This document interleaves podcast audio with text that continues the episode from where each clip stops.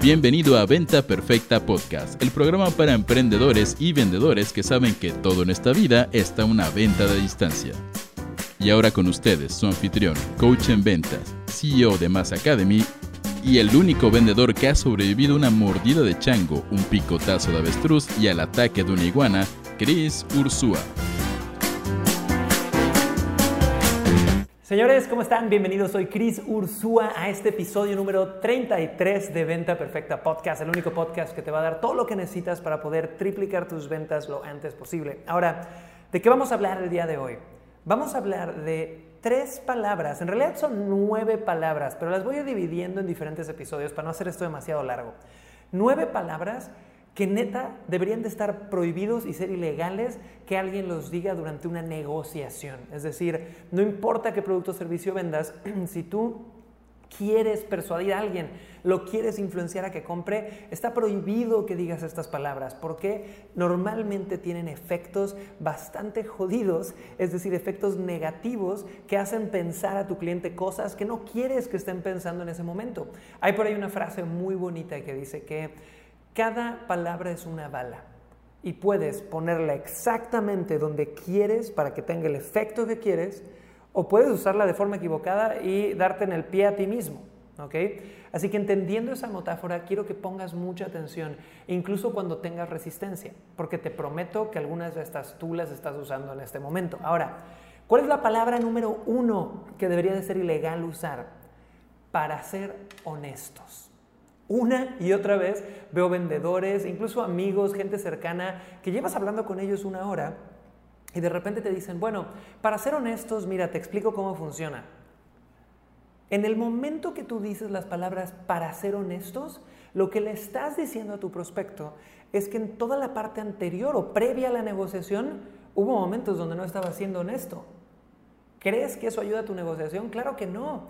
Entonces, cambia este, para ser honestos, como te lo explico de forma más clara, ¿no? o te lo pongo de forma concisa, pero elimina ahorita mismo el para ser honestos, ya que creas esa inseguridad. Y si lo haces, créeme que no es de estas cosas que te hagan millonario de la noche a la mañana, pero si vas sumando qué palabras dejar de utilizar, quitar de tu vocabulario, vas a empezar a vender mucho más. La palabra número dos que hay que eliminar brutalmente de tu vocabulario al vender es confía en mí.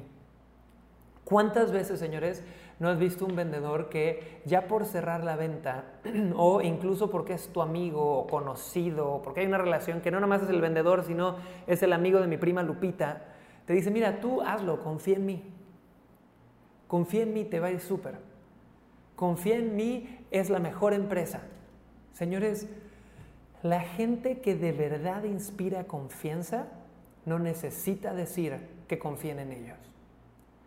Tú necesitas como vendedor eliminar la palabra confía en mí y empezar a mostrarle a la gente que eres alguien de confianza con tus acciones, agregando valor, trayéndoles la mejor oferta, siendo no nada más un vendedor, sino un personal seller, alguien que de verdad personaliza la oferta para la persona que va a tener enfrente. No le pidas a la gente que confíe en ti. Imagínate que de repente tú estás con un ser querido y te dice, oye, es que tú me dijiste esto. Oye, yo no lo dije, confía en mí. Depende del ser querido, algunos serán más ingenuos y te creerán, pero va a ser más brutal si le enseñas pruebas de que lo que dicen que dijiste no era cierto. Es lo mismo con tus clientes. Pruébales con tus acciones y deja de pedir que confíen en ti porque te ves muy amateur cuando pides eso, ¿ok? Y la última palabra que tienes que eliminar totalmente de tu vocabulario a partir de ahorita es el disculpa por molestarte. Señores, ¿cuántas veces, especialmente en WhatsApp, en telemarketing, he visto gente que incluso lo pone en un mail?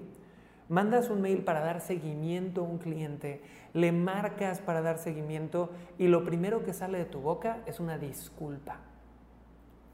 En el momento que lo primero que sale de tu boca es una disculpa, es como si tú confesaras que eres una molestia. Es como si tú confesaras que es de flojera tratar contigo.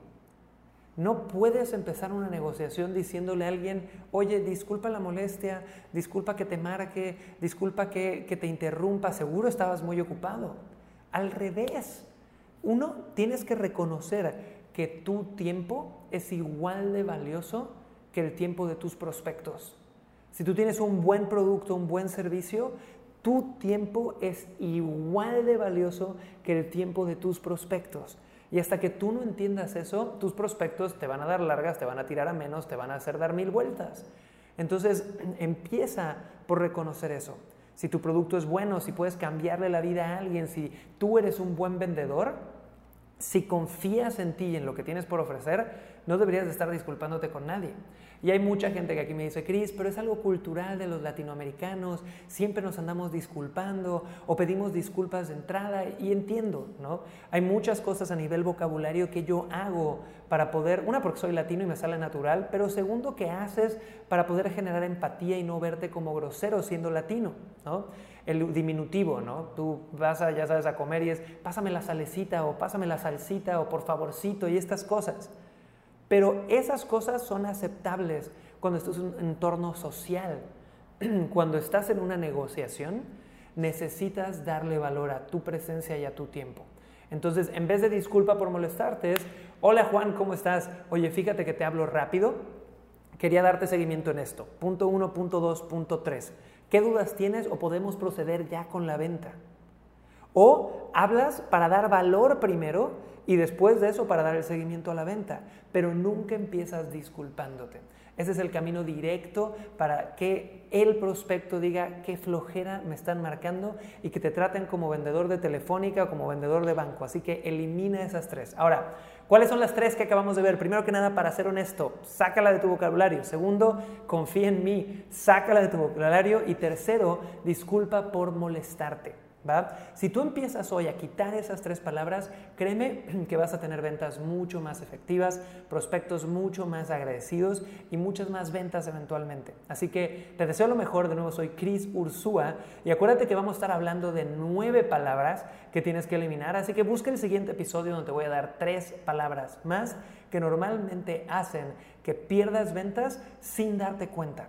Te veo en el siguiente episodio de Venta Perfecta Podcast y acuérdate de eh, seguirme en todas mis redes sociales. Vete a instagram.com diagonal para que podamos estar en contacto por ahí. Subo mucho contenido nuevo. Te aviso cuando salen los nuevos podcasts. Búscame en Spotify, en iTunes o en YouTube para que nos veamos cara a cara. Nos vemos en el próximo episodio. Chao.